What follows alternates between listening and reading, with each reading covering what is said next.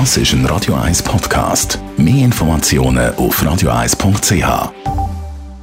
Das Radio 1 Automagazin.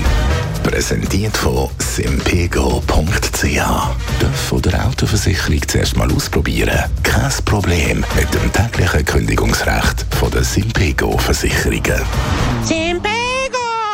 Will flexibler. Heute reden wir mal nicht über ein neues Auto, ein neues Modell, sondern es geht ums Benzin. Andrea Auer, Autoexperte bei Comparis.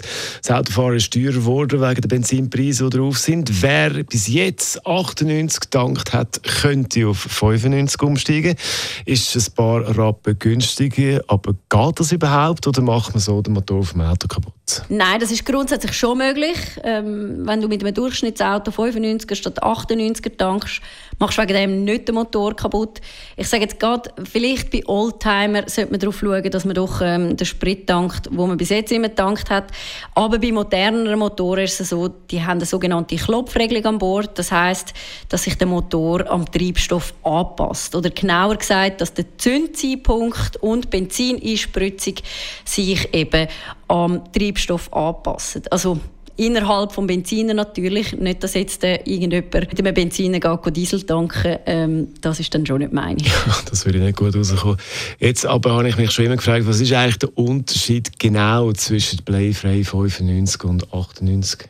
Ja, der Unterschied liegt bei der Verbrennungsqualität vom Benzin. Also das heißt, 98er Benzin ist hochwertiger, hat mehr Zusatzstoff als 95er, aber darum kostet natürlich 98er auch ein bisschen mehr. Ich glaube, momentan sind es rund 10 Rappen. Ähm, weil eben, es ist einfach in der Herstellung natürlich auch ein bisschen aufwendiger. Und es gibt Leute, die sagen dann, dass wenn man äh, 95er tankt statt 98er, dass der Verbrauch ansteigt. Allerdings wird der Verbrauch nicht so fest ansteigen, dass man am Schluss teurer fährt, wenn man 95er tankt, als wenn man 98er tankt. Also würdest du sagen, der Preisaufschlag äh, für 98er Benzin, das lohnt sich eigentlich gar nicht? Nein, ich glaube, in den meisten Fällen lohnt es sich wirklich nicht, 98er tanken. Die Hersteller vom Treibstoff, ähm, die werben zwar immer ein bisschen damit, dass man einen geringeren Verbrauch hätte. Ich glaube aber im Alltag sind die Auswirkungen auf eben den Spritverbrauch, aber auch auf die Leistung, die sind glaube wirklich marginal. Darum, äh, dort, wo es sich vielleicht könnte lohnen, sind Sportwagen oder eben, wie ich vorher schon gesagt habe, bei Occasionen.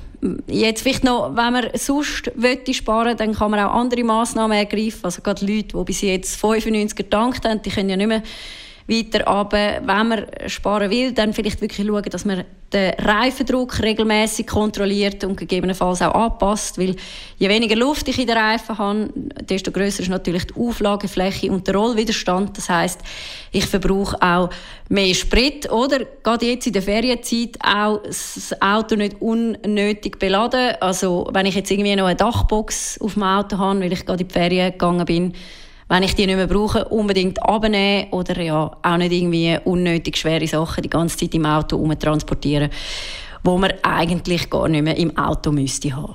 Die Andrea Auer war es, Autoexpertin bei Comparis. Das Radio 1 Automagazin. Präsentiert von simpego.ch. Halbjährlich die Versicherung zahlen? Kein Problem. Simpego! Will flexibler.